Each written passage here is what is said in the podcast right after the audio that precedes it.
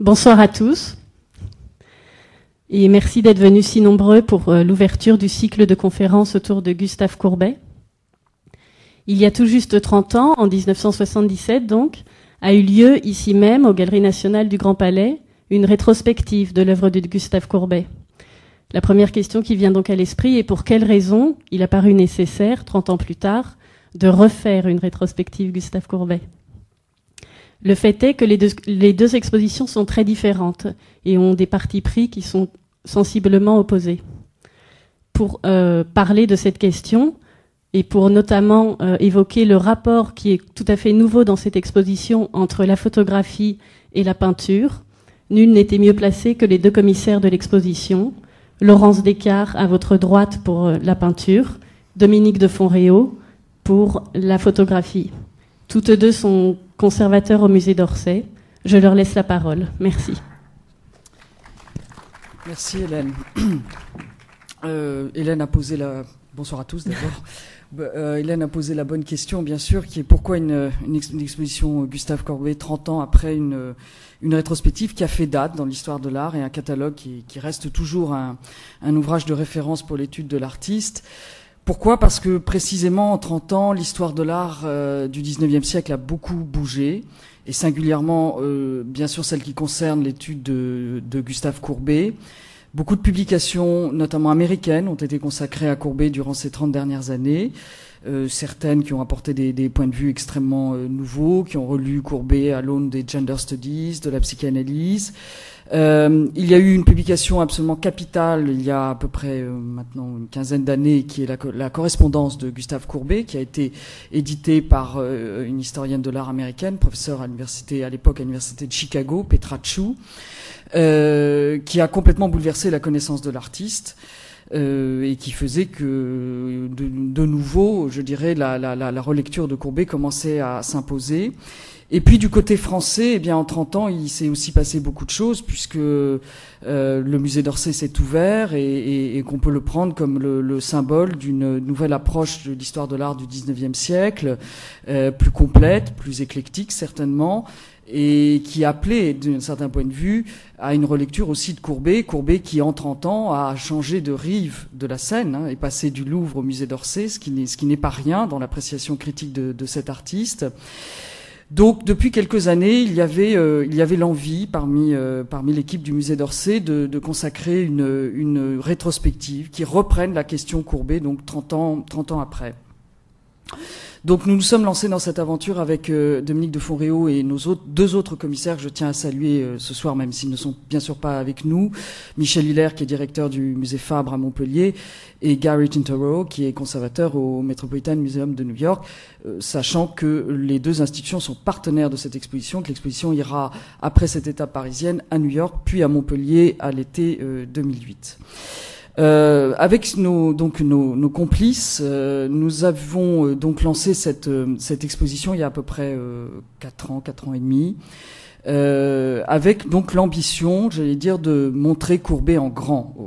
alors l'idée au départ n'était pas d'ailleurs de le présenter au Grand Palais, il faut le dire. La, la, première version de cette exposition, si je puis dire, était destinée au musée d'Orsay.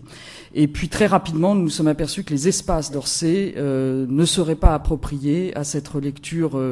pardonnez-moi du, du, bon, du, qualificatif assez ambitieuse de Courbet, avec notamment l'envie de notre côté de montrer les grands formats et de montrer euh, Courbet dans son rapport à la peinture d'histoire et comment justement ce rapport extrêmement transgressif euh, de Courbet à ce genre et au format qu'appelle ce genre euh, était absolument capital dans la, dans la compréhension de son œuvre. Donc ce qui explique qu'il y a à peu près deux ans, deux, deux ans et demi, nous avons pris la décision euh, de transférer en fait l'exposition au Grand Palais et aussi, décision évidemment capitale, euh, le, de, de, transporter trois des grands formats d'Orsay euh, au Grand Palais et de les compléter par un quatrième grand format, la Lélie du Cerf, qui est venu donc spécialement pour l'exposition de, de Besançon. Donc euh, l'idée c'était donc de représenter Courbet en grand, de le remettre dans le contexte euh, de cette histoire de l'art revisitée du XIXe siècle, donc celle qui s'est affinée, qui s'est précisée, qui s'est ennuancée depuis, depuis 30 ans, et de, de repartir des œuvres fondamentalement. C'est-à-dire autant je pense que à la fin des années 1970, lorsqu'Hélène Toussaint, que dont, dont, nous saluons d'ailleurs le, le, le, travail absolument pionnier euh, ce soir et euh, finalement à travers aussi cette exposition, quand Hélène Toussaint avait conçu son exposition, euh, c'était d'abord une grande j'allais dire une grande recension de l'œuvre et une grille euh, vue par une grille de lecture assez forte, euh, qui aboutissait notamment à une, une, relecture de l'atelier du peintre selon une grille franc-maçonnique. Euh, c'est un texte et une analyse qui, qui font date dans l'histoire de l'art. Et d'une manière générale, l'ensemble des études des années 70 étaient des études, j'allais dire, fortement marquées par une idéologie. Euh, le Courbet des années 70 est un, est un Courbet très politisé. Il est relu par les universitaires aussi bien français qu'américains euh, dans le, le, je dirais, l'après 68, l'après les après mouvements euh, étudiants de, aussi bien des, enfin, je dirais, des deux côtés de l'Atlantique. Et c'est un, c'est un Courbet souvent très militant. Et la lecture de, de, d'Hélène Toussaint, qui n'est pas une lecture vraiment à proprement parler politique, encore que euh, c'était assez fortement politique quand même, euh, était aussi une lecture idéologique finalement très très contrainte. C'est sans doute là que l'exposition, notre exposition se démarque le plus, c'est-à-dire que nous n'avons pas cherché à apporter de réponse définitive face à l'œuvre de Courbet, mais plutôt donner à voir, donner, donner à, à penser, euh, donner aussi la place à l'émotion, au plaisir de, de, la peinture, et donner, suggérer un certain nombre de clés euh, à travers le, le, le, catalogue, mais qui tendent toutes à remettre Courbet dans son temps, à, à, explorer le rapport avec les maîtres du passé, avec la peinture française aussi de la première moitié du XIXe siècle, parce que je crois que là, il y a des liens qui n'avaient pas peut-être été beaucoup soulignés jusqu'à maintenant et qu'on a essayé d'un peu plus éclairer. Et puis, euh, Dominique va vous dire évidemment un mot de, de, de cette question dans un instant, d'éclairer ce rapport à la photographie et à la, au rapport au réel qui se met en place euh, dans l'art du XIXe siècle, à partir évidemment de, de l'invention et de la diffusion du, du médium euh, photographique. Donc voilà, c'est un peu tous ces éléments qui ont guidé, euh, qui ont guidé notre approche pour cette exposition. L'idée aussi était de rassembler Courbet en grand, mais le meilleur de Courbet. Très, nous avons nous avons procédé à une sélection, je dois dire, tout à fait drastique. Vous savez que l'œuvre de Courbet est considérable. Euh, dans le catalogue raisonné de, de, Robert Fernier, il y a plus de 1200 œuvres qui sont recensées. Donc il fallait, il fallait sélectionner, il fallait revoir les œuvres, et nous avons beaucoup fait de missions euh, un peu partout dans le monde pour revoir les œuvres, pour euh, euh présenter des œuvres qui n'avaient pas été, euh, j'allais dire, abîmées par des restaurations abusives, ce qui était souvent le cas avec Courbet, et la, la matérialité de Courbet, évidemment, la peinture de Courbet, on a parfois beaucoup, beaucoup souffert, donc on a essayé de revenir vraiment à des œuvres les plus intactes, les plus, les plus préservées possibles. Euh, et nous avons essayé aussi de construire fortement cette exposition. J'espère que ça se sent dans les, salles du Grand Palais pour essayer d'arriver à un parcours à la fois chronologique et thématique qu'on va évidemment euh, regarder un peu plus en détail euh, maintenant. Mais voilà en gros les, grandes lignes évidemment de, notre approche de l'artiste. Alors, euh, nous, on peut oui, on va peut-être commenter. Tu, tu veux peut-être dire un mot sur les autoportraits pour commencer? Parce donc que là, c'est assez symbolique. Bonsoir à tous et merci d'être si nombreux donc pour venir nous écouter ce soir. Euh, L'exposition, effectivement, on l'a conçue à la fois d'un point de vue chronologique, mais en nous accordant des thèmes puisqu'il nous semblait que la lecture euh, de l'œuvre de Courbet se faisait mieux en reprenant euh, des grands ensembles qui parfois correspondaient bien avec la chronologie, comme les autoportraits dont, dont on va parler tout de suite, et parfois qui euh, avaient permettaient enfin, des grandes ruptures ou offraient des grandes ruptures dans la chronologie, comme la salle des paysages où on va en fait de 1848 à peu près jusqu'à 1870, ou comme la salle des nus où on va de 1853 à la fin des années euh, 1860. Ça, comme vient de le dire Laurence, c'était aussi un parti pris qui euh, permettait peut-être, nous, vous nous semblez nous permettre de montrer comment Courbet s'était confronté à, l'ensemble des genres, s'était colté avec l'ambition de la peinture d'histoire, mais aussi de celle du nu, et euh, aussi comment finalement ça, ça, ça s'orchestrait sa spécificité, notamment par rapport à la place qu'il s'accorde au sein de son œuvre, qui est très importante, je vais revenir tout de suite avec les autoportraits, mais aussi euh, la place qu'il accorde à ses proches, à sa famille, à la Franche-Comté, qu'il élève d'une certaine manière au rang de la peinture d'histoire, et euh, ce qui fait effectivement qui en fait un artiste très singulier, non pas d'avoir aimé les siens, ce qui est relativement banal, mais d'avoir voulu donner aux siens euh, la dignité euh, des dieux ou des héros, et donc rompant complètement avec les sujets classiques du cursus académique. Donc là, l'exposition, pour ceux d'entre eux qui, qui, qui l'ont vu, commence donc par une première section des autoportraits. On a voulu vous montrer derrière euh, notre autoportrait fétiche d'une certaine manière, euh, ce portrait qui aujourd'hui est présent sur euh, les murs de la capitale notamment, qui est un autoportrait qui date de la milieu des années 1840 et qui s'intitule Le désespéré. Et c'est une image très forte qui est un une œuvre tout à fait euh, étonnante, qui est toujours en collection particulière, et euh, que nous avons choisi pour plusieurs raisons. D'abord, pour euh, la grande modernité actuelle de cette image, hein, qui fonctionne aussi par rapport à notre société contemporaine, mais aussi parce que nous souhaitions beaucoup, de la même façon que nous souhaitions commencer cette exposition par les autoportraits, nous souhaitions ainsi, par cette affiche, montrer l'importance de Courbet dans son œuvre. C'est un des points très essentiel, euh, je crois, de, Courbet, d'une certaine manière d'habiter l'ensemble de son œuvre, non seulement bien sûr pas ses autoportraits qui sont euh, des sortes de variations sur ses différents états, il y a effectivement ce ces portraits déguisés, portraits en musicien, portraits en, amoureux, portraits en, désespéré, ou ici comme euh, cet autoportrait au chien noir qui a été euh, qui est le premier tableau présenté de Courbet au, salon de 1844, c'est un, autoportrait qui mêle à la fois le dandy parisien, le, le rapin, mais aussi le jeune homme attaché à sa Franche-Comté natale, dont on voit, pour la, dont le public parisien a vu pour la première fois en 1844 la description. Donc cette façon qu'a Courbet d'être au centre de son œuvre et pour laquelle il nous semblait important euh, de euh, le souligner par le choix euh, de, de, cette affiche. Ici euh, aussi euh, une autre euh, œuvre de Courbet qui est un tableau présenté, qui est conservé au, le, au musée d'Orsay, qui est L'homme à la ceinture de cuir, et qui montre aussi les racines picturales de Courbet, sa culture picturale beaucoup plus étendue qu'on on veut bien le dire souvent.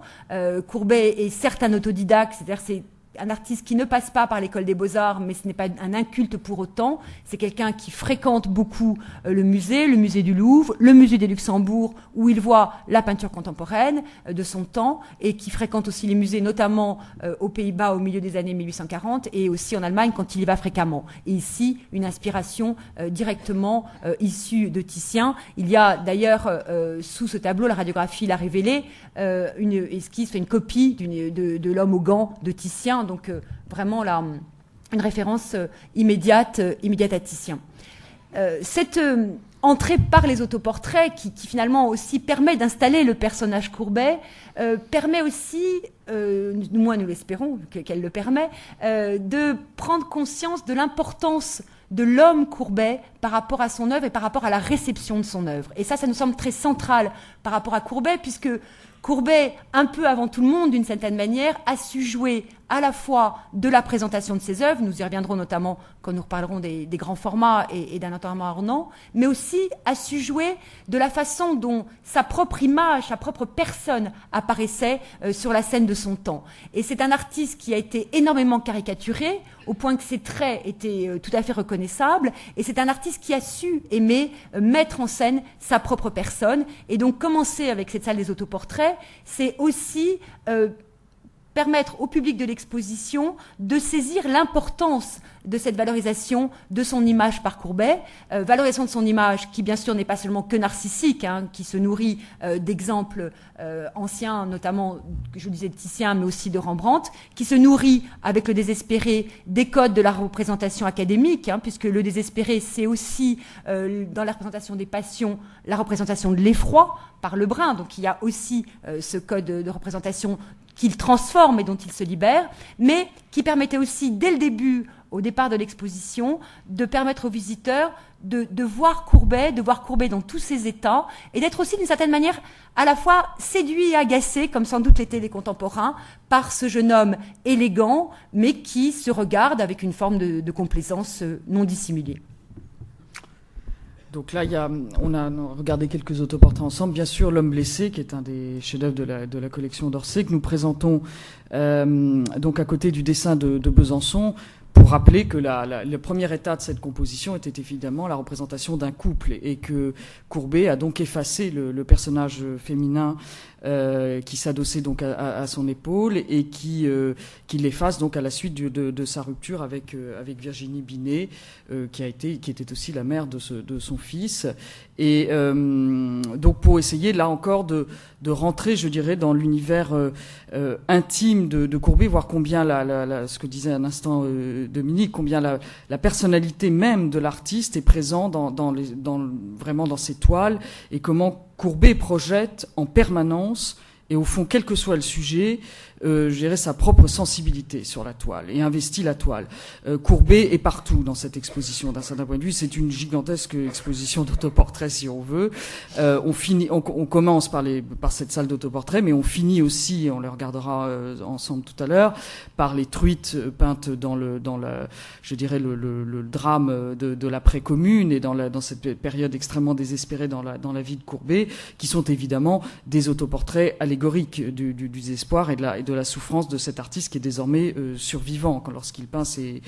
poissons, donc en, 1872, 1873. Euh, Et au fond, Courbet est partout. Il sera, il dans les paysages de Franche-Comté. On regardera le chêne de Flagey tout à l'heure, qu'on peut tout à fait lire comme aussi une forme d'autoportrait. Euh, et, j'allais dire, dans le corps des femmes qu'il peint aussi, on reparlera de la question du nu chez Courbet. C'est donc un personnage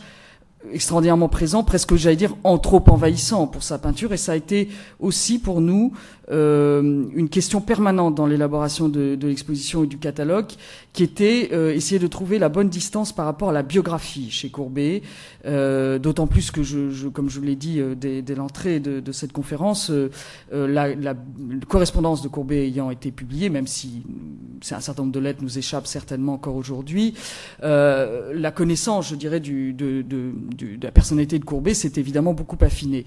Et le, le personnage est extrêmement présent, il est il est parfois envahissant, il a parfois d'ailleurs nuit à sa propre peinture d'un certain point de vue. Euh, il a payé aussi très cher cette, cette, cette célébrité euh, dans justement la période de, de l'après-commune où l'ensemble, je dirais, du, du monde officiel et académique a réglé ses comptes avec, euh, avec Courbet parce que justement, il était le bouc émissaire le, le, plus facile et le plus visible dans, dans, cette période de, de, de troubles politiques. Donc, euh, cette question de la biographie, elle a toujours été présente. Elle accompagne, elle est très difficile de la mettre à distance chez Courbet, et il ne faut sans doute pas la mettre à distance parce que Courbet a justement joué de cette subjectivité et qu'il est l'un des premiers artistes à imposer sa manière de voir, sa manière de, sentir sur la toile dans une rupture totale avec les, codes académiques, et en même temps euh, ne pas tomber toujours dans les pièges biographiques et notamment dans une certaine mythologie que Courbet a pu construire dès son vivant et qu'un certain nombre de biographes ont, construit autour de lui et que, certains historiens d'art d'ailleurs perpétuent encore, euh, encore de nos jours. Donc euh, on aura l'occasion de, détailler un tout petit peu ces questions euh, au, fil des sections, mais c'était un, un, une question importante pour nous dans l'élaboration de l'exposition. Bon, l'autoportrait, donc le violoncelliste, qui est aussi euh, l'un des, je pense, un des plus beaux tableaux de, de cette section, un magnifique tableau qui, qui est prêté par, euh, nous est prêté par Stockholm et qui montre justement ce, ce courbet euh, dans tous ses états finalement et se travestissant euh, dans tous les rôles possibles de l'artiste, y compris dans une discipline qui n'était pas la sienne, c'est-à-dire la, la, la, musique, avec d'ailleurs euh, une position en fait complètement fausse des, des bien sûr des, des, des mains et, et, donc interpellant. Et voyez le, le, jeu des regards qui est tellement euh, tellement, saisissant, interpellant les spectateurs que nous sommes.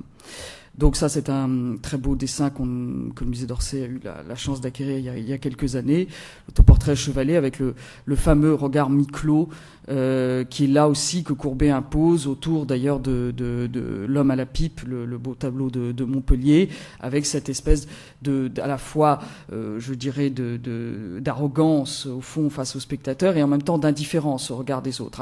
L'opposé, je dirais, du désespéré qui saisit littéralement le, le, le spectateur. Là, au contraire, il y, a, une façon de mettre à distance le regard que les autres portent sur lui et une attitude, je dirais, euh, extrêmement indépendante, introspective aussi c'est déjà euh, l'entrée en peinture et là en dessin de ces, de ces regards mi-clos, de, de, ce, de ce monde entre, entre songe et éveil. Euh, c'est déjà cette attitude qu'on retrouvera notamment chez les femmes que peint Courbet, qui sont souvent dans cet état de, rêverie et d'entre-deux, comme ça, qui, qui est, tellement énigmatique et tellement passionnant à étudier au regard notamment d'une lecture pré-psychanalytique. Alors là, euh, quelques œuvres pour évoquer la deuxième section de l'exposition qu'on a hum, intitulée De l'intime à l'histoire. Euh, parce que euh, il fallait donc au-delà de, de, cette, euh, j'allais dire, de cette entrée en matière avec les, les, autoportraits, comprendre comment Courbet allait faire son entrée vraiment dans l'histoire de la peinture du, du 19e siècle. Euh, Dominique a rappelé à l'instant que le premier tableau donc admis au salon, c'est l'autoportrait au chien noir du Petit Palais, donc admis au salon 1844. Mais euh, évidemment, euh, pour beaucoup d'historiens d'art, en fait, le vrai Courbet commence en 1848 avec euh, l'après-dîner à du Musée des Beaux-Arts de Lille, puisque c'est le tableau qui euh, lui fait vraiment, euh, bon, qui, avec qui lui apporte la célébrité, qui lui apporte une médaille d'or surtout au salon, et qui le, le, fait vraiment entrer dans, dans l'histoire de la peinture. Donc déjà, nous, par rapport à beaucoup, à, je dirais, à une, une certaine histoire canonique de Courbet, nous avons voulu remonter à l'avant 48, et c'est pour ça que nous avons voulu cette section autour des autoportraits, euh, de, évoquer ces années 40 et le début des années 50, montrer les racines romantiques de Courbet, car il y a un romantisme profond chez Courbet qui euh, ressurgit régulièrement, mais même jusque dans les années 1870, dans certains paysages, même de Suisse, on, on sent euh, dans les derniers paysages autour du, du lac Léman une, une, espèce de dernier, de dernier feu du romantisme au fond euh, euh à travers Courbet. Et euh, ça, on voulait vraiment l'évoquer et évoquer justement euh, l'importance de, de, ce thème de l'autoportrait que beaucoup d'historiens d'art, jusqu'à notamment Michael Fried, à l'exception d'une aussi une exposition au, au, musée du Livre, dans au musée du Louvre dans les années 73, qui avait été consacrée au thème des autoportraits, beaucoup d'historiens d'art négligés parce qu'ils étaient un, petit peu aussi mal à l'aise avec l'instabilité stylistique de cette période et, considéraient que c'était des œuvres un peu anecdotiques, au fond des, œuvres de jeunesse sur lesquelles il fallait passer un peu rapidement. Pour nous, c'est, comme vous l'a dit à l'instant Dominique, une, question fondamentale. Donc cette section autour de, autour de l'après-dîner, enfin elle est construite autour de deux tableaux majeurs, donc l'après-dîner à, à Ornans et puis euh, la toilette de la morte. Il y a un autre tableau qui aurait dû être présent dans cette section pour montrer justement le passage du monde intime des amis de Franche-Comté, de la famille de Franche-Comté, euh, transposé dans des formats, dans des ambitions historiques, ce qui est au fond l'après-dîner à Ornans, et d'une certaine manière d'ailleurs la toilette de la morte. Euh, il y a un tableau qui manque, ce sont les cribleuses de blé du musée des beaux-arts de Nantes. C'est un des deux regrets euh, que les commissaires de cette exposition ont l'impossibilité tout simplement de faire voyager cette œuvre aujourd'hui qui a été irrémédiablement fragilisée euh, par euh, un accident euh, au musée des Beaux-Arts de Nantes il y a plus de 20 ans, en fait un orage de, grêle qui était tombé sur la verrière du musée. Et le tableau a été donc extrêmement endommagé et donc très fragilisé et on a absolument tout, en, tout essayé, je dirais tout envisagé avec le laboratoire de, recherche des musées de France pour le transport de cette œuvre et euh, c'était prendre trop de risques que de la faire venir à Paris. Donc, ce qui explique, je, je suppose que beaucoup d'entre vous s'interrogent sur l'absence de ce tableau, mais c'est tout simplement, il y a des limites à l'organisation d'une exposition et il n'est pas question de faire évidemment courir des risques euh, inconsidérés à des œuvres, ne serait-ce que, bon, voilà, pour le plaisir de, de les rassembler. Donc, euh, donc c'est un des deux, deux, manques de cette exposition. On reviendra sur le, deuxième un peu plus tard. Euh, donc, on, a rassemblé autour de, autour de ces deux tableaux un certain nombre d'œuvres qui évoquent donc cet environnement familial qui va tant compter pour, euh, pour les racines effectivement franc-comtoises de, Courbet qui va tant, vont compter pour lui jusqu'à la fin de sa vie. Alors là, je vous montre un des dessins les plus les plus émouvants de Courbet, sa, sa jeune sœur euh, Juliette. Donc c'est un tableau qui est euh, euh, conservé dans les, les, collections du musée d'Orsay et, conservé au musée du Louvre, au département des arts graphiques du, du musée du Louvre. Évidemment, l'autre célèbre portrait de, de, Juliette, donc du musée du Petit Palais, avec ce, ce regard si tendre et, si juste sur ce, cette, cette jeune fille en fond et qui va qui va être qui va tant compter dans la vie de son frère puisque bon Juliette va accompagner littéralement en fait la carrière de, Gustave Courbet euh, et qui l'accompagnera je dirais aussi euh, je dirais de façon posthume, puisque c'est là avec Castagnari, le critique Castagnari, c'est vraiment les deux personnes qui ont essayé euh, dans la période extrêmement difficile qui a suivi la mort de, de Courbet, donc je vous rappelle qu'il meurt en 1877, de tenter de réhabiliter euh, l'artiste alors qu'il est à ce moment-là complètement proscrit en France pour les raisons politiques que, que vous imaginez, et euh, qui vont notamment organiser en 1882 la première exposition rétrospective donc euh, de, de, consacrée à Courbet à l'école des beaux-arts, et c'est à Juliette que l'on doit aussi l'entrée en 1881 dans les collections d'un enterrement à Ornans. Tout ça pour aussi rappeler que à ce moment-là, l'amnistie des communards venait d'être votée et que donc euh, les, je dirais les amis et les soutiens de, de, Courbet pouvaient euh, enfin essayer de, commencer à, le réhabiliter après pratiquement euh, une dizaine d'années de, j'allais dire d'exclusion extrêmement violente de, cet artiste, même s'ils ont été aussi au passage obligés de, dépolitiser en quelque sorte. Et c'est un, c'est un Courbet, je dirais relativement consensuel, qui commencera à faire son entrée dans les collections nationales et collections publiques. Juliette sera aussi une grande donatrice du musée du musée de la ville de Paris, ce qui explique la présence au Petit Palais d'un fonds très important. Et je, tiens à souligner et à remercier nos confrères du Petit Palais pour l'extrême générosité de leur prêt, puisque le Petit Palais accepte de se séparer pour euh, euh, un an d'œuvres absolument majeures qui vont donc être présentées euh, à New York et à Montpellier. Régis, le père, le père de donc de Courbet, euh, personnage aussi important dans la, dans la vie de Courbet. Bon, Courbet écrit constamment à sa famille, ça se sent donc dans cette euh, correspondance que, que j'ai déjà plusieurs fois évoquée. Euh, il écrit constamment avec beaucoup de tendresse à l'égard des siens, c'est-à-dire que même dans les tempêtes euh, euh critiques les plus agitées de Paris, il y a toujours la pensée, la pensée tendre pour les, pour les, pour les siens. Prenez soin de vous, je pense à vous, je suis contesté, mais c'est pas grave. voilà, il y, a, il y a constamment, on sent ce retour et cette fidélité à l'univers familial. Euh, tout ça pour dire que Courbet euh, est issu d'un milieu de de, propriétaires terriens relativement aisés, notamment dans le contexte assez difficile de la Franche-Comté, qu'il est le seul fils euh, de cette famille et un fils plutôt protégé, choyé, élevé dans un univers euh, plutôt ultra féminin, euh, à l'exception bien sûr de la figure du père, et, et qui donc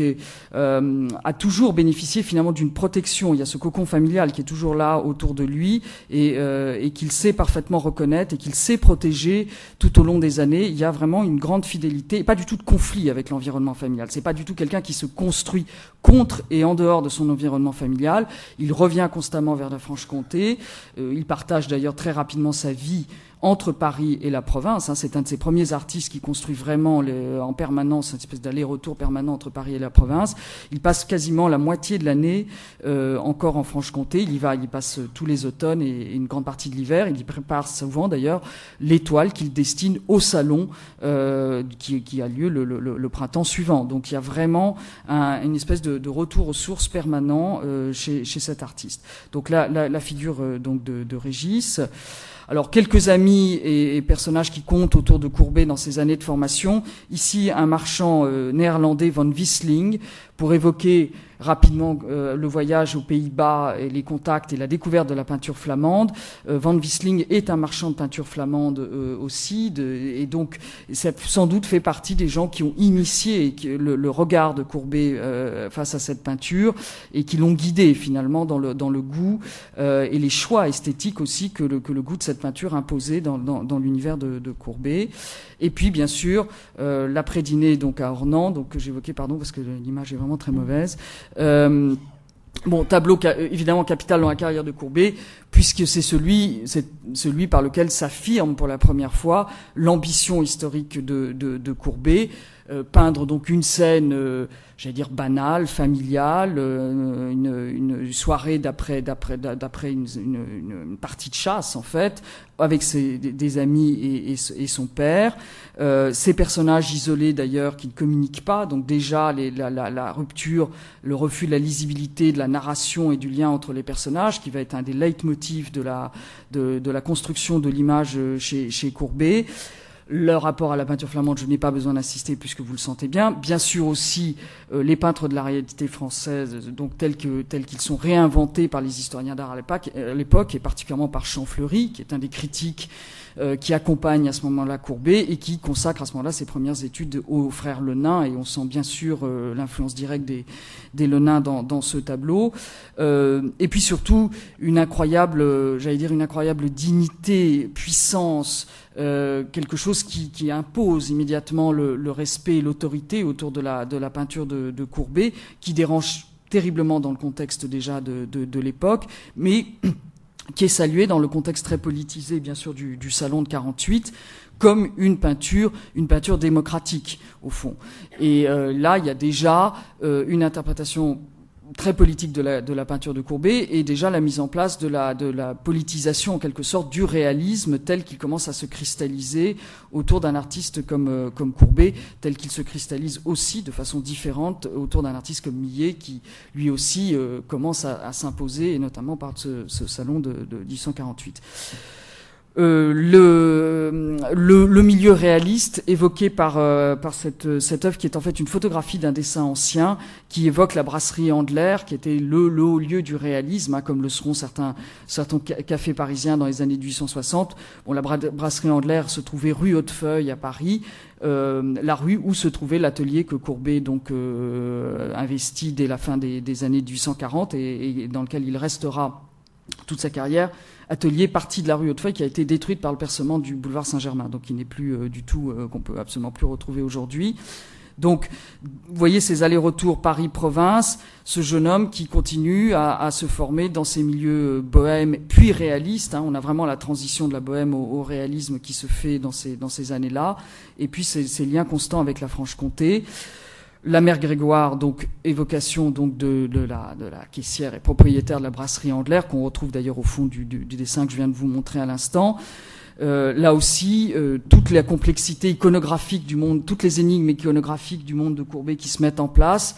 euh, avec ce personnage a priori figure populaire parisienne, euh, et en même temps une iconographie complexe. Vous voyez la gestuelle des mains, la façon de, de, de, de tenir cette fleur, les, les, les symboles qui peuvent s'attacher aussi euh, à l'iconographie euh, florale.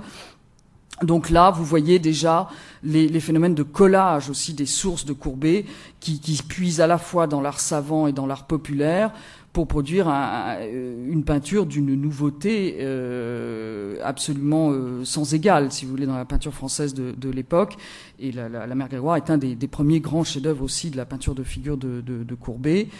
Trapadou, qui est, un, qui est aussi un de ces, un de ces personnages qui entourent la, la, ces années de, de, bohème et de naissance du réalisme de, de, de Courbet, vraiment le personnage de l'amateur d'estampes, tel que Daumier euh, a pu aussi euh, l'aborder à la même, à la même période.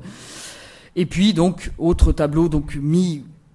une des scansions, si vous voulez, de l'exposition, qu'on a voulu aussi montrer muséographiquement, hein, dans la muséographie même de l'exposition, qui est due d'ailleurs euh, au très talentueux Didier Blin, que je salue euh, ici aussi, il n'est pas là ce soir, mais c'était une collaboration extrêmement agréable et fructueuse. Et avec, euh, avec cet architecte, nous avons voulu à la fois une présentation très sobre, très simple, parce que la peinture de Courbet est d'une telle force qu'il n'y a pas vraiment besoin d'en de, de, rajouter, si je puis dire, en termes de muséographie.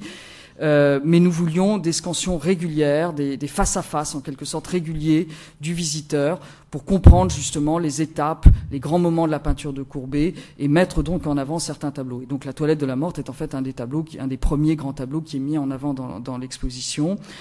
Euh, tu veux peut-être en dire un mot euh, Oui, ce qui est, ce qui est intéressant dans ce tableau, pour relancer ce que disait Laurence, c'est que euh, par rapport à, à, Courbet, on a voulu effectivement montrer son narcissisme, mais aussi finalement, comme il l'a fait lui, mettre à distance la narration, ce qui n'est pas toujours très facile, mais c'est rendre grâce à ce narcissisme qui a profondément euh, euh, nourri sa peinture. Hein. Il a 16 ans quand il dit qu'il qu'il veut être peintre et qu'il ira jusqu'au bout de sa destinée, ce qui est quand même assez exemplaire pour un, un, jeune homme à la fin des années 1830, donc narcissisme profond. Mais en même temps, euh, il y a chez Courbet toujours un refus de l'anecdote, qui d'ailleurs nous a guidés pour un peu réfuter ce poids biographique qui est bien sûr souvent juste pour éclairer sur ses rencontres, sur ses voyages, mais par contre qui l'est moins si on cherche dans sa biographie euh, le désir d'une illustration littérale de sa peinture. Sa peinture est tout sauf illustrative, euh, j'allais dire, de sa vie, comme d'ailleurs des sujets qu'il représente. Et c'est le cas pour ce tableau, euh, qui est un tableau, un très beau tableau, qui, qui est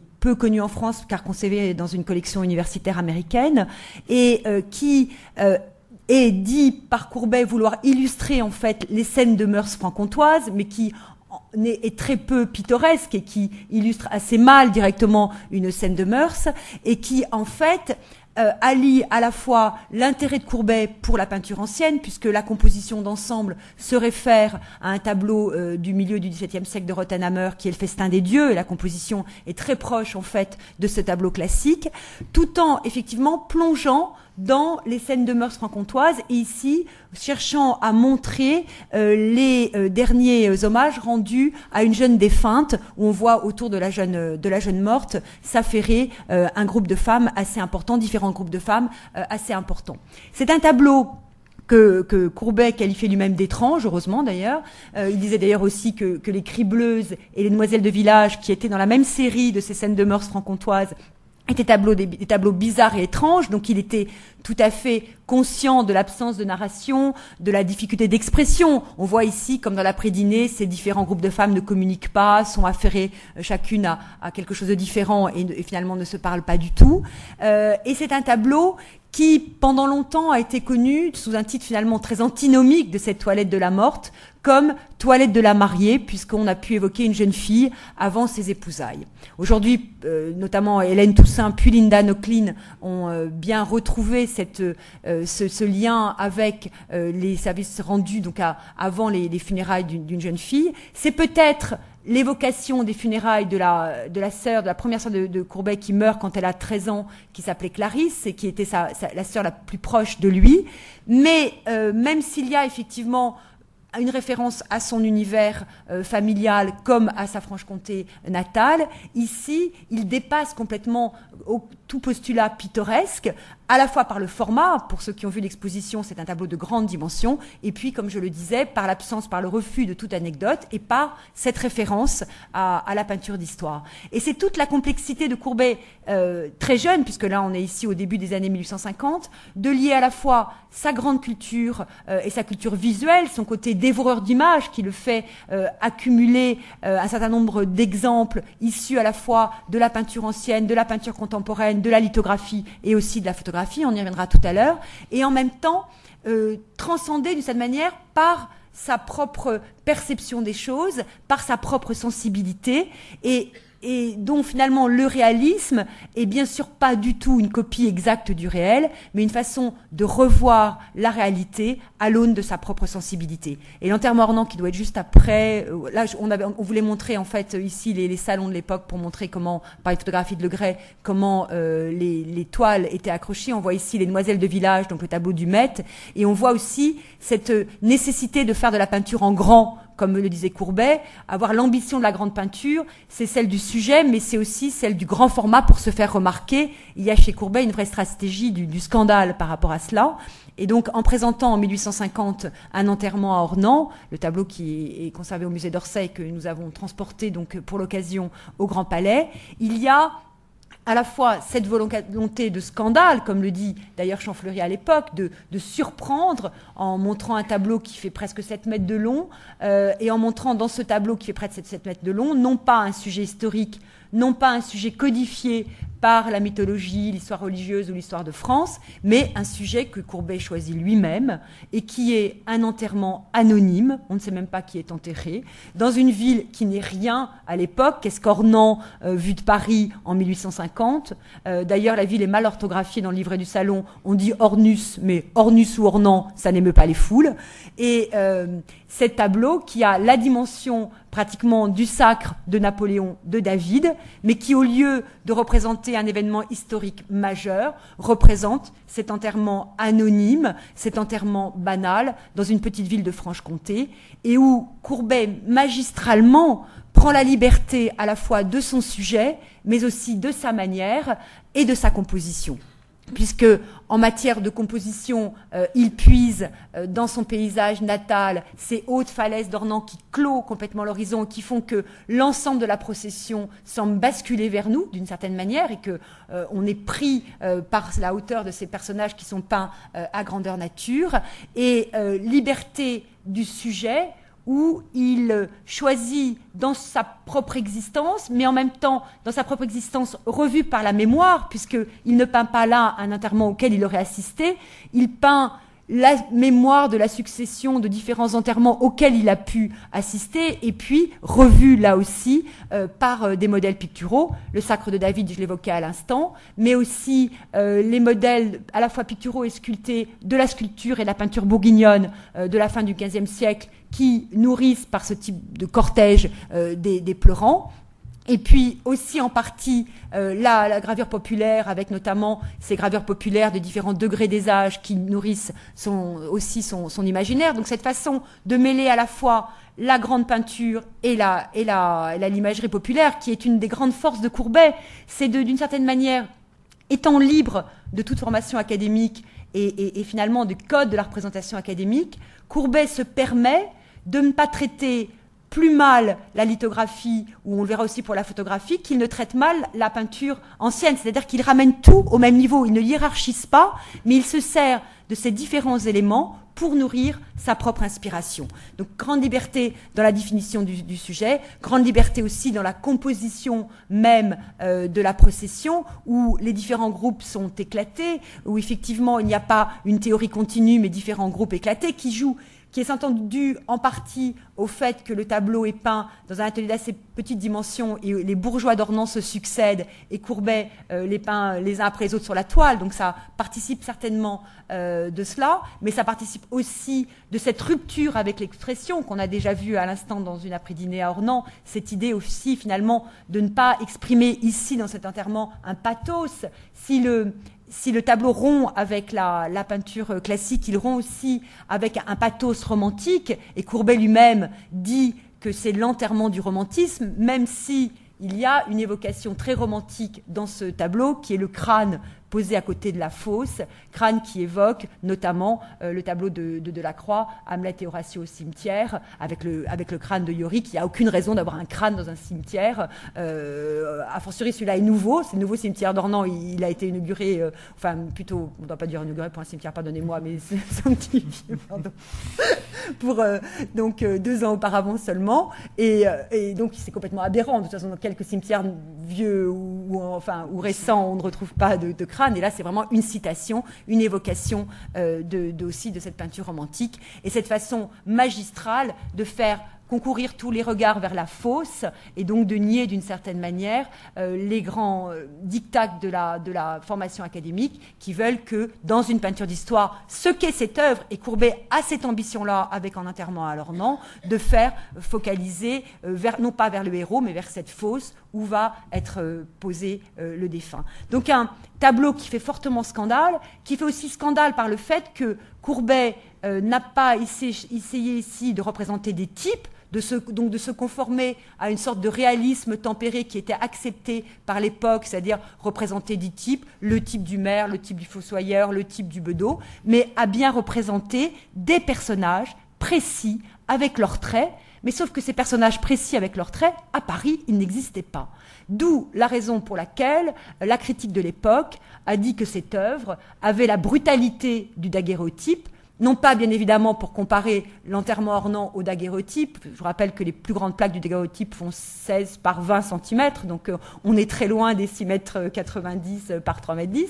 Mais parce que pour dire que dans son refus euh, de l'idéalisation des traits, par son refus de la typologie des traits, Courbet avait la même brutalité que la représentation photographique de son temps, et la critique a associé Courbet et la photographie dans un même rejet euh, des codes picturaux de leur époque.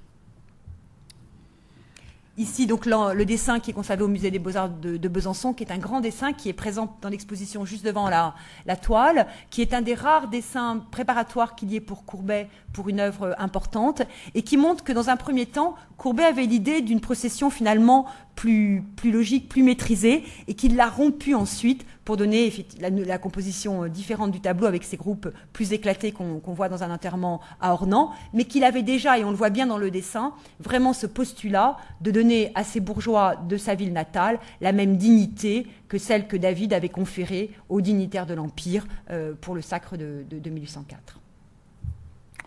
Donc l'autre tableau manifeste évidemment de, Courbet qui a été rassemblé dans la même section conformément pratiquement à la disposition du, pavillon du réalisme de 1855. c'est évidemment l'atelier du peintre, donc l'autre grand format, qui le deuxième grand format qui, est venu de, donc, du musée d'Orsay. Euh, bon, que dire du tableau Parce que c'est un peu compliqué de le résumer bah, aussi rapidement. Juste deux heures, sinon ça va être un peu juste. Non, simplement dire que par rapport à justement à l'exposition 77 et à l'interprétation d'Hélène Toussaint, donc notre, vision est, moins, est moins contrainte, si vous voulez. On n'a pas, cherché à appliquer une grille de lecture euh, définitive euh, et, absolue pour, relire ce tableau, mais on est plutôt reparti de, de au fond des lettres et des, des deux ou trois lettres où Courbet parle du tableau et de, le décrit d'ailleurs sous une, sous une énigme, sous, sous la forme d'une énigme. Hein. Et, il y a cette formule euh, devine qui euh, devine qui pourra. Hein. C'est une énigme, mon tableau est compliqué et au fond, euh, ça fait partie de l'identité de l'œuvre. Cette, cette, ce, ce, caractère, cette difficulté de lecture est absolument euh, inséparable en quelque sorte de le, du, du, tableau. Alors simplement euh, rappeler le contexte quand même de conception de, de l'œuvre, qui est donc l'exposition universelle de, de 55, pour laquelle Courbet euh, entend frapper un grand coup, s'imposer, j'allais dire définitivement dans le paysage de la peinture française de l'époque, et notamment face aux deux rétrospectives qui sont consacrées euh, à Ingres et de la Croix dans, dans les salles de l'exposition euh, l'exposition officielle. Donc Courbet soumet cette toile qu'il peint dans l'hiver 54-55 il soumet cette toile au jury, qui le refuse, probablement d'ailleurs essentiellement pour des raisons, et ça les, procès-verbaux du jury sont, très clairs là-dessus, pour des raisons de taille, pour des raisons matérielles, non pas du tout pour des raisons euh, de, scandale du, du, sujet, ou même de la façon de concevoir le tableau, qui est d'ailleurs infiniment plus classique dans sa composition et dans sa formulation que ne l'est l'enterrement à Ornans. Et donc c'est à partir de ce refus que Courbet décide de mettre en œuvre un projet qu'il a déjà depuis au moins une bonne année en tête, qui est celui donc d'une exposition individuelle que dans un premier temps il avait envisagé euh, d'organiser avec Alfred Bruyas, son mécène euh, et ce devait être au départ une exposition euh, de Gustave Courbet, des œuvres de Gustave Courbet et de la galerie euh, de peinture d'Alfred Bruyas. Bon, finalement Bruyas se désolidarisera de l'entreprise de, de, de, Courbet, et Courbet donc sera réussira l'exploit en 1855 d'être à la fois présent dans l'exposition universelle avec 11 toiles, ce qui est déjà tout à fait considérable pour l'époque. Euh, je vous rappelle que l'artiste a à peu près à ce moment-là 36 ans, donc c'est vraiment encore un, tout jeune, euh, encore un jeune peintre. Euh, et, et donc l'exploit d'être à la fois dans cette exposition officielle et puis d'ériger dans un geste de, de provocation euh, absolue et d'indépendance absolue, ce pavillon, donc euh, pratiquement euh, en face de l'entrée de l'exposition officielle, dans lequel il rassemble autour de l'atelier de l'enterrement une quarantaine de toiles et de dessins, et qui et qui l'accompagne d'un livret et d'un texte qui est resté évidemment célèbre dans l'histoire de l'art, donc ce fameux manifeste dit du réalisme, qui en fait parle d'ailleurs très peu de, de réalisme et qui affirme plutôt, je dirais, à la fois le souci de Courbet de relire la tradition euh, à l'aune, je dirais, de sa propre sensibilité, de sa propre subjectivité, et surtout qui est une déclaration farouche d'indépendance. Et c'est évidemment un moment clé dans l'histoire de, l'art, puisque c'est vraiment, là, on peut le dire, un des actes de naissance de l'artiste moderne euh, qui se constitue donc dans l'indépendance et le défi par rapport aux institutions officielles. Vous savez combien ce geste, d'abord que, que Courbet réitérera euh, pour l'exposition universelle de 67, puisqu'il érigera à nouveau un pavillon euh, individuel en marge de l'exposition, mais qu'en 67, euh, justement, le, geste, ne, il ne sera plus seul, puisque Manet aura le même, euh, décidera aussi d'ériger son propre pavillon individuel, pour dire que le geste de 55 est vraiment un geste fondateur et qu'il permet d'expliquer, évidemment, la naissance, j'allais dire, de toute une culture d'indépendance et d'avant-garde qui est fondamentale pour la, peinture française des années 1860 et, et 70 et qui ne peut pas s'expliquer sans, sans donc ce qui, que, ce qui se joue autour de l'exposition universelle de 55. Alors bon, donc la grande toile, euh, vous le savez, je ne vais pas revenir dans le détail hein, sur l'explication le, du tableau, euh, simplement que il y a évidemment une audace folle d'ériger, je dirais, son propre univers, son idéal d'artiste, puisqu'au fond c'est ça, l'atelier du peintre, c'est avant tout parler de l'idéal d'un artiste dans, cette, dans cet atelier qui n'est pas tant euh, le reflet de l'atelier euh, de la rue d'Hautefeuille que celui de, j'allais dire, du, rêve de l'artiste. Et regardez bien, et, si vous avez l'occasion d'aller dans les salles et d'y retourner, dans les, dans les salles de l'exposition, regardez combien, euh, dans, je crois, dans cette présentation qui permet de revoir l'atelier dans de bonnes conditions, et surtout dans de bonnes conditions d'éclairage, le fond du tableau, notamment cette,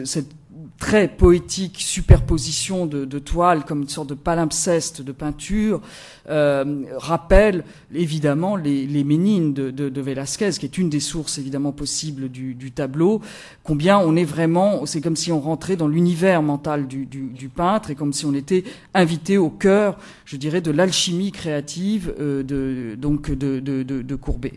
Euh, donc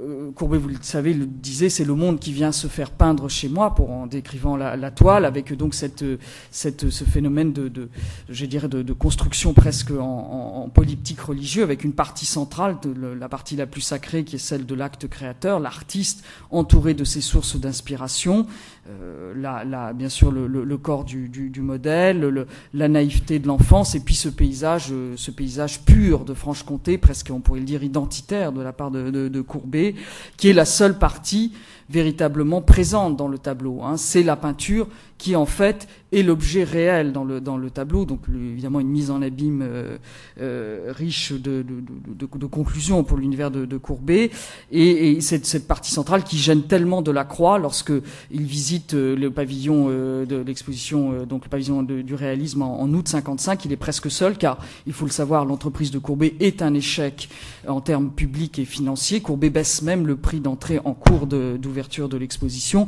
et de la croix voit le tableau et stupéfait par l'œuvre, considère que c'est une des œuvres sans doute majeures de son temps, même s'il ne, il ne s'y reconnaît pas tout à fait, c'est le moins qu'on puisse dire. Et il est surtout très gêné par cette partie centrale où il dit qu'il y a une sorte de contradiction dans le tableau, mais c'est précisément ce qu'a voulu Courbet, c'est-à-dire introduire cette, cette partie si réaliste ou si réelle euh, par, par l'objet même de la, présence de cette, de cette toile. Et puis donc autour, et là je ne rentrerai pas dans le, dans le détail parce que ça nous entraînait vraiment trop loin, donc le, monde des amis, des soutiens, avec la reprise d'un certain nombre de portraits antérieurs qui sont présentés d'ailleurs en regard du, tableau, euh, du grand tableau, euh, dans, les salles du, Grand Palais. Et puis, de l'autre côté, ce monde donc de type, là pour le coup, euh, socio et politique. On peut tout à fait d'ailleurs retenir l'essentiel de la lecture d'Hélène Toussaint par rapport à cette, à cette partie, même si dans le détail, certaines, j'allais dire, certaines identifications sont toujours contestables, n'emportent pas totalement l'adhésion, mais sur le principe, je pense qu'Hélène Toussaint, évidemment, avait euh, entièrement, euh, entièrement raison d'y voir une sorte de résumé de l'histoire politique et sociale euh, de, de, de l'époque, avec cette figure qui reste tout de même assez frappante de ce braconnier, de ce chasseur au premier plan, qui ressemble si fortement, évidemment, à l'empereur. Donc c'est vraiment bon un tableau somme, un tableau manifeste, bilan. Vous le savez que, que, Courbet le conçoit comme un bilan des, sept, de sept années de, vie, de vie artistique. Euh, et puis cette magnifique contradiction de l'allégorie réelle qui dit, qui dit beaucoup en fait et qu'il faut savoir peut-être prendre peut-être plus au pied de la lettre qu'on l'a qu'on l'a fait jusqu'à maintenant, qui dit beaucoup l'univers de Courbet, euh, qui est à la fois fait de, de matérialité, d'immédiateté de la peinture, qui emporte une sorte d'adhésion, j'allais dire presque physique du spectateur face à la peinture de Courbet, et qui en même temps est tellement porteuse de métaphores, de symboles, d'allégories, parce que Courbet, euh, aussi fut-il matérialiste, est aussi quelqu'un qui croit dans le pouvoir de la peinture, qui croit dans le, pouvoir de la métaphore de la peinture et, qui n'a jamais cessé d'y croire. Et toute sa peinture, je trouve, le, clame euh, et je pense qu'on le sent dans les, dans les salles du, Grand Palais. Alors quelques portraits plus rapidement, bien sûr celui de Baudelaire, le beau tableau du musée Fabre, qui est une des sources évidemment de la figure de Baudelaire. Euh, sinon la source principale de la figure de Baudelaire dans l'atelier. Bruyas, donc on a évoqué à l'instant, personnage euh, très énigmatique de, collectionneur, mécène, euh, figure un peu enfin, complètement excentrique au fond, euh, cet amateur de province qui va vraiment euh, euh, soutenir pour Courbet pendant quelques années. Là, on est au cœur, au moment le plus fort de la relation Bruyas-Courbet, mais Bruyas sera fidèle, si je puis dire, à, à, Courbet, y compris dans la tourmente de la commune et de la pré-commune. Hein, exprimera toujours son soutien à cet artiste dont il avait, avec lequel il avait pris quelques distances par la suite. Mais là, on voit évidemment le, le, le fameux portrait solution avec cette énigme derrière le, le, le vocable même de, solution, sinon que c'est la rencontre évidemment de, j'allais dire, de deux ambitions qui à un moment donné s'accordent, s'accordent parfaitement. Bien sûr, la rencontre qui est présentée donc volontairement à côté de, de, de l'atelier, comme aussi pour affirmer ce nouveau statut euh, de, de, cet artiste moderne indépendant qui inverse dans ce tableau euh, génial euh, le rapport entre l'artiste et le mécène et le collectionneur,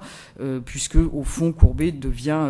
fait presque, je dirais, l'hommage de sa présence à ce, à ce mécène et à ce collectionneur. Et puis cette, cette puissance évidemment de la toile qui, qui est d'une clarté absolument, j'allais dire presque presque presque hallucinatoire, enfin, qui, qui, est cette découverte de la lumière du, du midi, et, euh, et, donc un moment là aussi euh, fondamental dans, dans, la peinture de Courbet, avec là en score des phénomènes de collage. Euh, Linda Nochlin en son temps a beaucoup étudié ce, ce tableau. Il y a vu, euh, on, on, connaît les, les, sources et Meilleur Shapiro aussi, là, il avait étudié les sources de gravure populaire qui sont derrière l'œuvre, mais euh, là aussi une, une forme d'icône dans la, dans la peinture de Courbet et une mise en scène, bien sûr, de, de l'artiste un des derniers grands autoportraits avec l'atelier de, Courbet qui va, va euh, plus aborder directement le genre après 1855 à de très rares reprises. Il y a un tableau de chasse, La Curée, le magnifique tableau qui, nous est prêté par le musée de Boston où Courbet se met aussi en scène en, en tant que chasseur. Mais au fond, euh, l'autoportrait en tant que genre disparaît après dans, dans l'œuvre de Courbet, se fond, je dirais, se fond dans les paysages, se fond dans le corps des femmes, dans les proies, euh, dans les scènes de chasse, euh, et ne ressurgira que très sporadiquement dans le, euh, dans le dernier ultime autoportrait à Sainte-Pélagie, donc euh, qui est aussi une mise en scène, une fabrication de l'histoire d'un certain point de vue peut-être dire un mot des paysages, euh, Dominique Oui, alors la section des paysages, c'est une section qu'on a voulu thématique. Hein, c'est euh, la section qui est un peu au cœur euh, de l'exposition, sur laquelle il nous avait semblé intéressant d'être sur un thème et donc de rompre toute chronologie. Le paysage qui est, juste derrière moi est un paysage des années de jeunesse de Courbet. C'est un des tout premiers paysages identifiés qui est de date de 1848-1849. Donc Courbet a, pas encore presque 30 ans et qui sont les falaises de la Loue euh, après pendant l'orage. Et euh, c'est vraiment euh, dans cette section des paysages, nous avons voulu montrer combien euh, Courbet finalement transformait le postulat de, de, ce genre en inventant à la fois le rapport nouveau à un territoire. Courbet est sans doute le premier qui s'inscrit dans un territoire cette, Franche-Comté, mais qui est une Franche-Comté finalement petite. La Franche-Comté de Courbet, c'est une Franche-Comté qui se parcourt à pied. Euh, il ne peint euh, ni Besançon, ni euh, les, plaines du Doubs. Il peint vraiment que sa Franche-Comté à lui, Ornans, Flaget, Mézières. Donc une Franche-Comté qu'il a vraiment arpenté. Et c'est assez important, me semble-t-il, parce que c'est vraiment un paysage dont il connaît, comme il le dit lui-même, chaque feuille, chaque pierre, chaque source. Et il y a, d'une certaine manière, par rapport à cette familiarité avec le paysage chez Courbet, un écho de la familiarité des peintres allemands avec le territoire qu'ils représentent, cette, nature qui est à la fois une nature inspiratrice, une nature protectrice, une nature écho de la propre sensibilité du peintre, et ça je crois que c'est assez profond euh, chez Courbet dans son rapport à son paysage euh, franc-comtois, et puis aussi une invention du motif qu'il va bien sûr euh, d'une certaine manière individualiser par rapport à la réalité. Donc c'est vrai qu'il représente un paysage réel, mais un paysage réel dont il se distord d'une certaine manière euh, la représentation. On le voit bien avec la série des puits noirs. On a, on montre ici trois puits noirs, celui de Washington, euh, celui du musée d'Orsay et celui de Baltimore. Et ces trois puits noirs montrent bien que d'un même site, Courbet ne peint pas exactement la même chose et euh, d'une certaine manière ne cherche pas du tout à être dans une copie fidèle et exacte de la réalité, mais plutôt à montrer comment, en se fondant sur les éléments du paysage, il construit un paysage différent, une manière différente d'aborder ce genre, euh, en prenant là aussi une certaine liberté avec la composition, comme avec la manière de peindre, puisque Courbet va à l'inverse de la technique classique, puisqu'il peint ses fonds euh, en noir et les éclaire petit à petit. Il dit lui-même, je fais comme le soleil, je laisse la lumière arriver petit à petit, j'éclaire mes paysages. Donc Dans cette section, euh, on a euh, présenté dans une première section une section autour de la Franche-Comté qui se clôt avec ce chêne de Flaget, chêne de Flaget qui est un tableau intéressant et étonnant à plus d'un titre. D'abord parce que euh, par son postulat de portrait d'arbre, il se réfère, c'est vrai, euh, à la peinture euh, de Barbizon, mais aussi à la photographie de son temps avec ses représentations d'arbres un peu comme des portraits, mais qu'en même temps il va bien au-delà de cela. C'est à la fois un autoportrait, une évocation par ce grand chêne qui est le chêne le plus élevé du plateau de Flaget, qui est le plateau natal de Courbet, une évocation de, Courbet lui-même, du peintre lui-même, qui puise ses racines euh, dans, la terre franc-comtoise et dont la puissance est très grande, puissance qui est renforcée par euh, le, cadrage, hein, ce cadrage très resserré qui, fait que l'arbre emplit la toile et qui est en partie sans doute euh, que Courbet a vu dans certaines photographies de l'époque, notamment celle de, le, celle de. Euh, et puis, euh, tableau qui, au-delà de ça, est aussi euh, une scène historique, puisque d'une certaine manière, peindre ce chêne de Flaget, c'est aussi rentrer de plein pied dans un débat qui faisait fureur à l'époque, du, du, choix de l'existence du site d'Alésia, où il y avait un grand débat au début des années 1860 entre Alésia en Côte d'Or et Alésia tout près de Flaget. Vous imaginez bien qu'en franc-comtois, Courbet est pour euh, Flaget. Et par contre, Napoléon III, l'ennemi juré, le fossoyeur de la République, lui avait fait des recherches qu'il avait publiées pour défendre le site d'Alice Sainte-Reine en Côte d'Or. Donc ce, ce tableau est aussi une évocation de Vercingétorix Courbet, contre Napoléon III César, et donc un tableau complexe à lire puisqu'il mêle à la fois euh, des sources picturales, des sources photographiques, un autoportrait, euh, un plein pied dans, prendre plein pied une source euh, historique et politique de son temps, et qui montre bien toute la, puissance du talent de Courbet, de nourrir sa peinture de ces différents éléments, et surtout de donner à voir une œuvre tout à fait magistrale et, magnifique, euh, très subtile par la matière, par les couleurs, et, très saisissante par euh, le cadrage et, le point de vue euh, de la toile. Cette, cette, toile de Montpellier qui est une sorte de bonjour Monsieur Courbet, c'est la rencontre de Courbet avec la Méditerranée. il en faut du panache hein, pour se représenter. Pardon? Oui, bah oui, non mais ça, alors c'est sans qui a un côté courbet, si je peux me permettre, monsieur, parce que voilà, oui. voilà. Non, ce qu'il y a, c'est qu'on on, on, glose toujours pour savoir s'il a vu ou pas vu Friedrich quand on voit ce type de, de, de, représentation. Mm. C'est difficile à dire. Laurence et moi pensons qu'il a sans doute peut-être vu, parce que c'est vrai que euh, la peinture de, allemande, vous savez, n'était pas montrée euh, en France, n'a pas été montrée en France au milieu du 19e siècle, mais Courbet est beaucoup allé en Allemagne. Il y a une très forte très fort lien, je l'évoquais tout à l'heure, avec le territoire entre Courbet et l'Allemagne.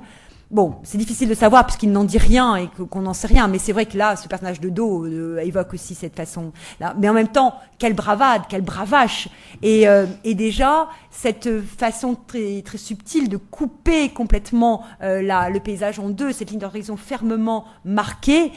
qui montre que, qui souligne peut-être, puisqu'elle ne montre, qui souligne que Courbet, si effectivement il regarde ce qui l'entoure, est un peintre d'atelier qui retravaille par la mémoire et qui réinvente euh, le, paysage euh, présenté et qui ici s'est laissé complètement séduire par cette très forte lumière du midi que l'on voit aussi euh, dans la rencontre.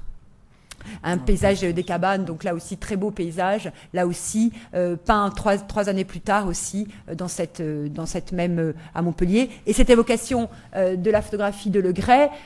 photographiée exactement au même moment et au même endroit que le tableau de Courbet, avec justement toute cette euh, variation que ça inclut sur le réalisme. Qu'est-ce que veut dire Le réalisme n'est évidemment pas ni pour le peintre ni pour le photographe une copie exacte du réel, puisque l'un et l'autre, d'une certaine manière, distordent de ce qu'il représente, puisque ici le Gray a utilisé deux négatifs qu'il a superposés, donc il a aussi euh, distordu euh, la, la, façon de la représentation. Et cette cette façon, alors j'ai longtemps espéré quand j'avais travaillé sur, sur, Le Gray et Courbet, espéré qu'ils s'étaient rencontrés puisqu'ils sont tous les deux au printemps 1857 à Montpellier à Sète. Il ne semble pas qu'ils se soient rencontrés. Ce qui est certain, c'est que les photographies de Le Gray ont été énormément montrées, commentées, diffusées à cette époque-là et qu'elles sont très certainement, notamment euh, pour celle des vagues, nourries, euh, entre autres, euh, la sensibilité et l'imaginaire de Courbet. On les voit dans l'exposition, elles sont de très grand format, très impressionnantes et on a voulu dans cette section des paysages montrer des photographies qui ne sont pas des photographies copiées. Le rapport de, Courbet à la photographie n'est pas un rapport de subordination ni de copie, mais plutôt une façon dont il s'est aussi nourri de cette, photographie-là ou combien la démarche des photographes et du peintre au même moment est de construire euh, un paysage euh, nouveau, singulier à partir des éléments du réel et non pas de rendre l'exactitude du réel qui n'est leur propos ni des uns ni des autres. La plupart des photographes d'ailleurs dont les œuvres sont montrées dans l'exposition étant eux aussi des peintres, que ce soit Le Gray, Le Sec, notamment euh, Cuvelier ou Giroud qui a eu, eu, quand même le prix de Rome pour le paysage historique et qui ensuite devient photographe. Donc euh, deux séries face à face, la série des grottes et euh, la série des vagues. Euh, cette série des grottes absolument magnifique où là encore je crois que nous n'embrassierons jamais assez les prêteurs de cette exposition qui nous ont permis de montrer ici, c'est un, achat récent du, Getty, donc la grotte Sarrazine, et euh, les, prêteurs qui nous ont permis de montrer en fait cet ensemble euh, des grottes, grotte qui est une invention radicale du motif, c'est représenter le noir, représenter ce qu'on ne représente pas, mais euh, finalement cette façon de, complètement fermer l'arrière-plan de, de, la, de, la, de la toile et cette sorte d'aspiration qu'il y a devant la grotte de la Loue, devant la grotte Sarrazine, qui sont d'ailleurs représentés par Courbet, là encore, sans rendre fidèlement euh, le lieu, puisque le lieu a en fait plus d'ampleur quand on va sur le site, plus d'ampleur que ce que Courbet donne. Mais ici, il se focalise en fait sur les enroulements rocheux et sur euh, cette bouche béante, d'une certaine manière, euh, qui, est, la grotte, cette bouche d'ombre, pour, pour paraphraser Hugo, et donc invente là aussi un motif, comme il le fait pour les vagues vagues qui euh, euh, euh, qui, lui sont inspirées par un séjour à Etretat à la fin de l'été et au début de l'automne 1869, mais qu'il peint ensuite jusqu'à la jusqu'au milieu de l'année 1870, en fait, dans son atelier. Là encore, Courbet n'est pas un peintre qui peint sur le motif, c'est vraiment un peintre d'atelier. Il se souvient de l'écho de cette tempête, mais il se souvient aussi des circonvolutions telluriques euh, de ces falaises d'Ornans. Euh, la, mer de Courbet a une densité euh, très forte qui est aussi en partie sans doute nourrie, on a vu à l'instant la vague brisée de Le Gray, par la, photographie qui, en reproduisant non pas le mouvement, mais au contraire la mer arrêtée, donne aussi peut-être à Courbet cette intuition de cette mer de rochers, cette mer finalement dense, et cette mer qui lui permet de revenir à,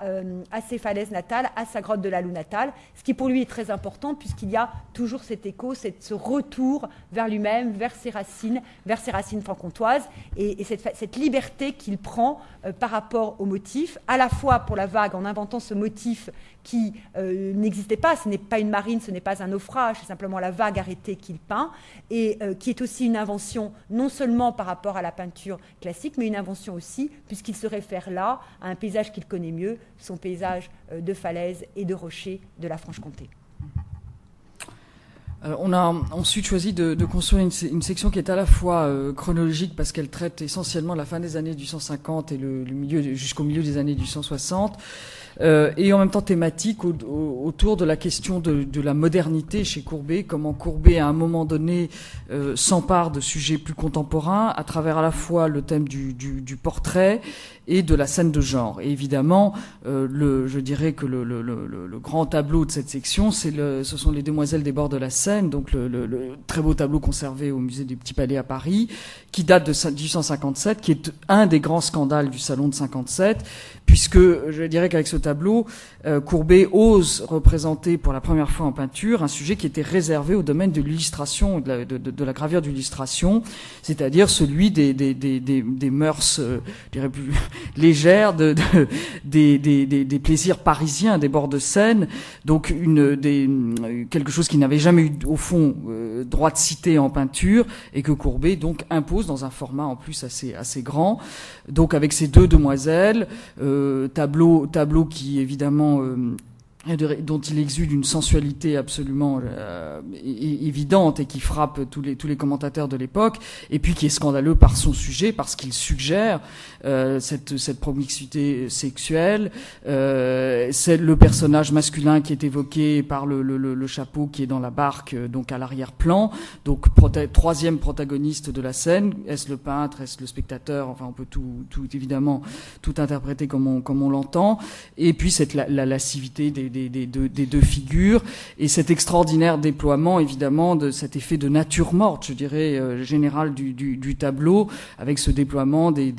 étoffes, des, fleurs, et, cet, cet extraordinaire chatoiement de la toile qui en fait une des grandes peintures du Second Empire, incontestablement, comme si là Courbet avait attrapé, lui le peintre de la Franche-Comté, avait attrapé quelque chose d'une certaine réalité des mœurs, de la société parisienne du Second Empire, et l'avait en quelque sorte condensé en, une toile, et avait, de ce point de vue, inventé, euh, j'allais dire, les, années, la modernité des années 1860 en peinture avec un peu d'avance, puisque vous le savez, ce tableau est l'un des prototypes euh, des déjeuners sur l'herbe de Manet, de Monet, que vous pouvez euh, voir au, musée d'Orsay. Donc ces tableaux qui jouent à la fois de la citation de la, de la, de, la peinture vénitienne et, de, et donc des, des, scènes, si vous voulez, euh, champêtres euh, vénitiennes, et en même temps euh,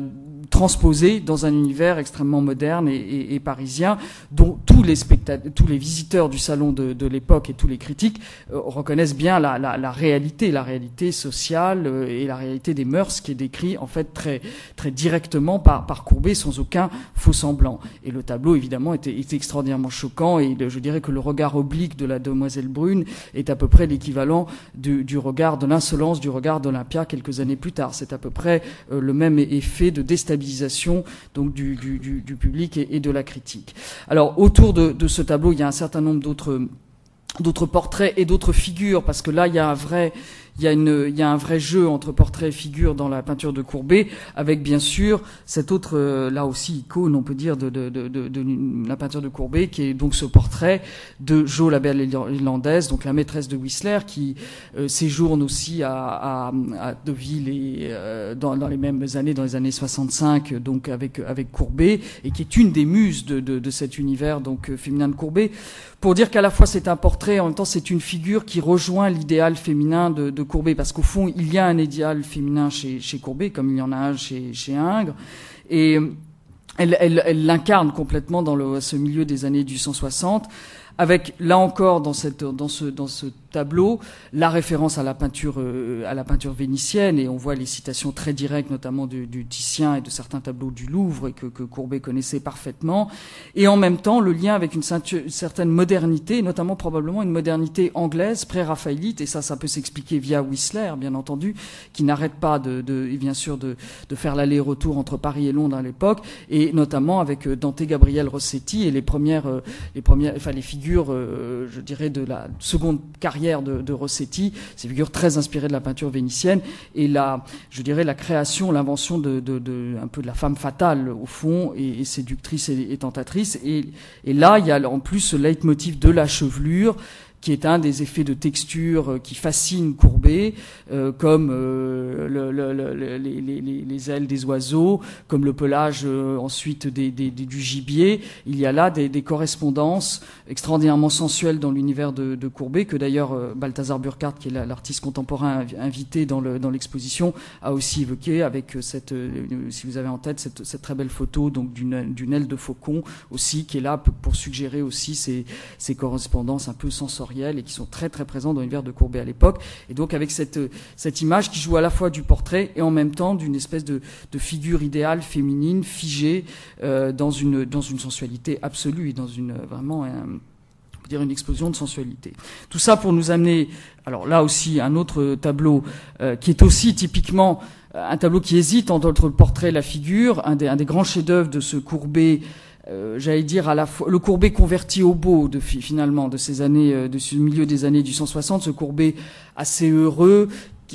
j'allais dire serein, qui séjourne donc avec plaisir en Normandie, qui fraye avec plutôt la bonne société de l'époque, donc de ces, de ces villégiatures assez chics lancées par le, le duc de Morny.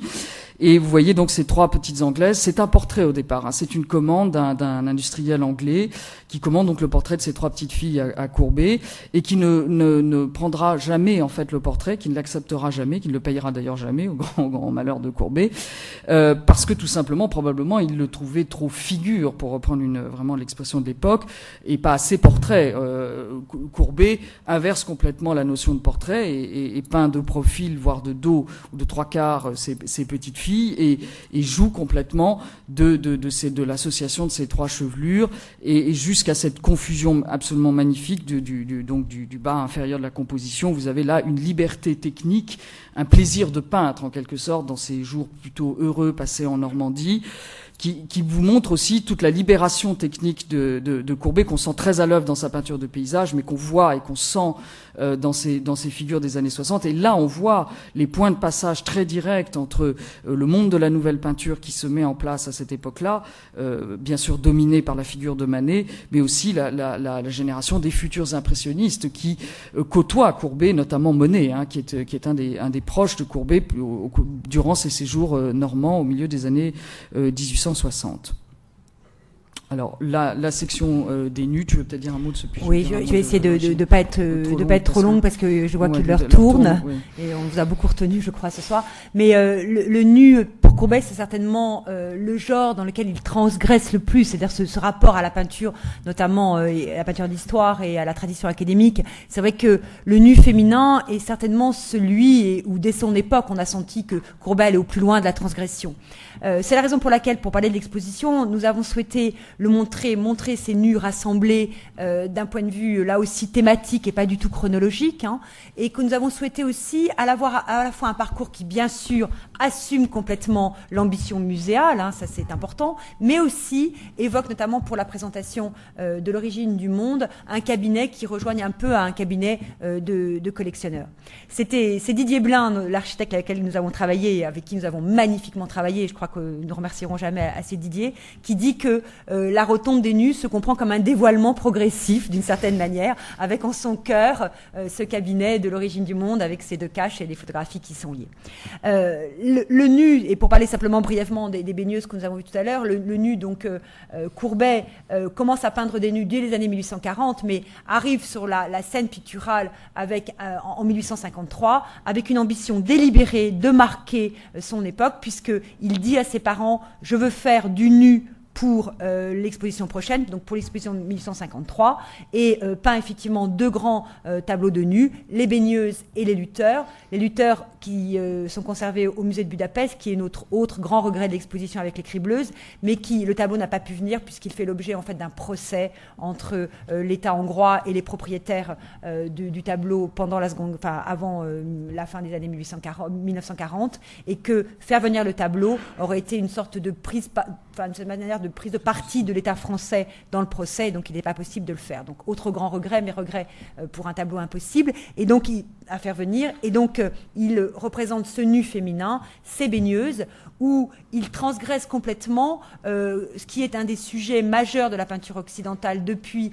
la Renaissance, c'est-à-dire l'inclusion d'une figure féminine nue dans un paysage. Et il le transgresse par le choix du modèle, cette femme d'un certain âge, avec un certain embonpoint, qu'il représente sans aucun, aucune concession avec le beau idéal. C'est une femme particulière, une femme singulière. Sa particularité et le fait que ce soit une femme contemporaine à Courbet est souligné par les vêtements épars dans les branches. Euh, Toré Burger disait que les femmes de Courbet sont des femmes déshabillées. Effectivement, ici, c'est une femme qui s'est déshabillée pour entrer dans l'atelier et, on, le sent, on le sent bien. Et euh, incluse dans un paysage qui n'est pas un paysage italien, mais qui est là aussi la Franche-Comté, donc euh, retour aussi à ses origines, et ce lien entre, elle et sa suivante qui ne, qui ne dit rien euh, de la croix dit qu'on ne sait pas ce qui se passe entre ces deux femmes, ce refus effectivement définitif de l'intelligibilité et de la narration qui rompt complètement avec le postulat ou de pictorat ou de poésie, donc euh, comme la poésie, la peinture, euh, donc de cette, volonté d'intelligibilité euh, de la peinture, de la peinture française et depuis depuis le XVIIe siècle. Et puis ce geste tout à fait étonnant, ce Noli Me Tangere que Laurence évoquait tout à l'heure, qui rejoint la peinture religieuse, qui est une sorte d'inversion, puisque c'est le geste du Christ à Marie-Madeleine, donc c'est une inversion finalement, de façon différente de euh, d'exprimer euh, le euh, d'exprimer le nu féminin. Un lien avec la photographie là pour le coup très direct, même si de nouveau il n'y a pas de subordination ni de copie, mais le même modèle qui a posé pour Courbet a aussi posé pour un photographe de la même époque qui lui aussi est un peintre de formation qui s'appelle Valou de Villeneuve. Et ici ce sont des photographies qui ont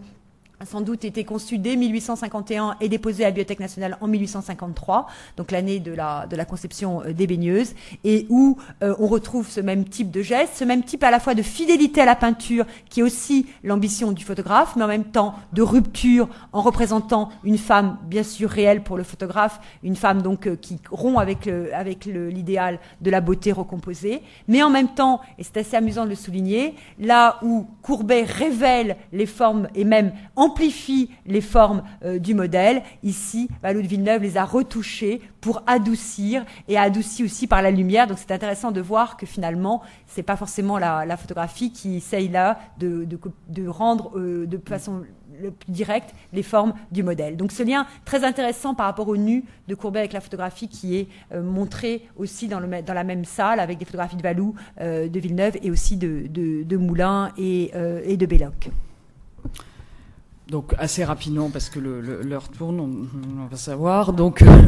euh, ce, ce, beau nu qui est une des redécouvertes, de, vous le savez, de l'exposition, qui, a fait couler beaucoup d'encre ces, ces jours-ci, qui est donc un, un nu un peu mythique de Courbet qu'on croyait perdu depuis la Seconde Guerre mondiale et qui a donc euh, réapparu sur le, marché de l'art il, y a très peu de temps, il y a à peu près un an, un an et demi, euh, et qui appartenait à la, collection, qui faisait partie de la collection Advani, du baron Advani, qui a eu une des plus belles collections à Budapest euh, pendant l'entre-deux-guerres, collection de peinture française, et qui était le propriétaire de l'origine du monde durant cette période. Donc en fait, la baigneuse que vous voyez était donc voisine de, l'origine du monde. Et c'est un nu passionnant peint pendant la période de, de Sainte, le séjour en 62 en Saint-Onge de, Courbet, et qui vous montre cet équilibre toujours euh, euh, toujours précaire et, fascinant chez lui entre la révérence au maître ancien, et bon là je n'insiste pas sur la référence évidemment à la peinture vénitienne, et en même temps cette transgression permanente vers quelque chose de d'érotique, euh, d'extraordinairement euh, sensuel et d'inscrit dans l'époque, euh, puisque le, le, le, port du bas, de, de, de, la, de la chaussure, etc., vous, vous inscrivent complètement le modèle dans, dans, dans, son époque. Et évidemment, nous sommes en 1862, c'est-à-dire exactement à un an d'Olympia, et c'est un, un tableau qui est passionnant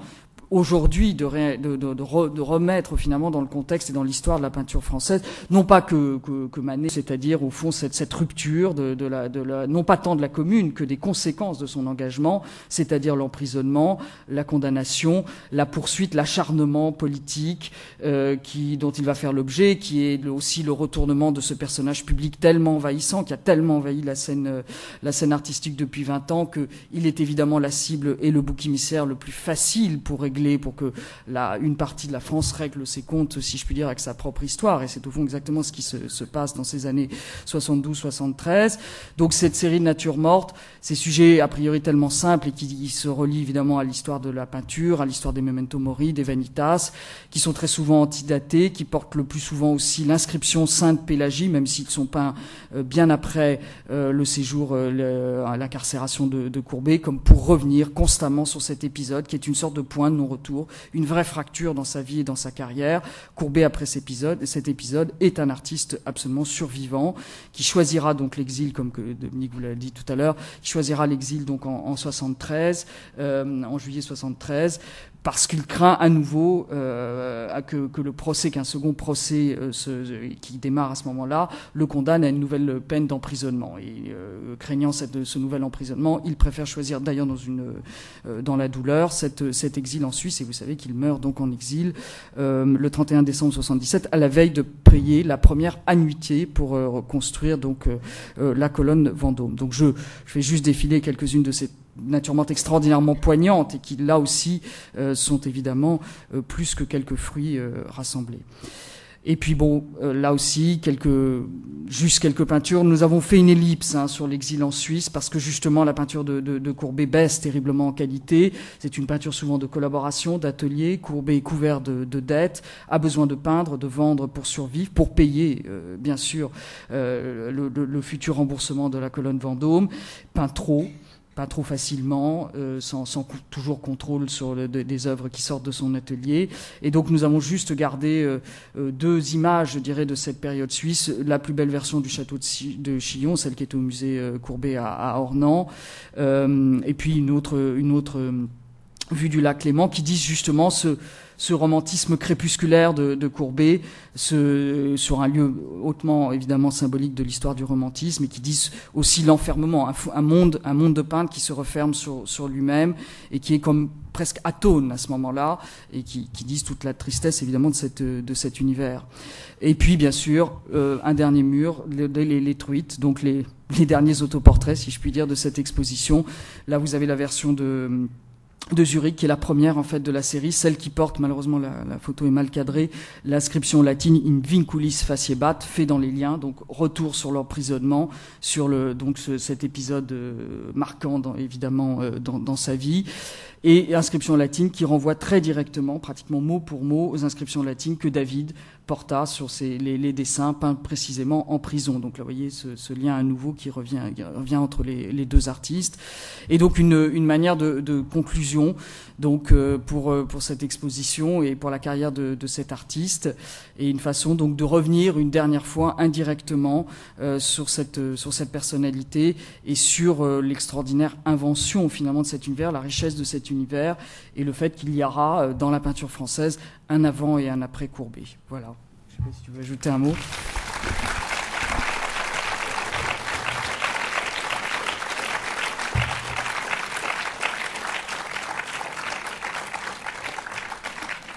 Merci beaucoup et merci de votre patience parce qu'on a,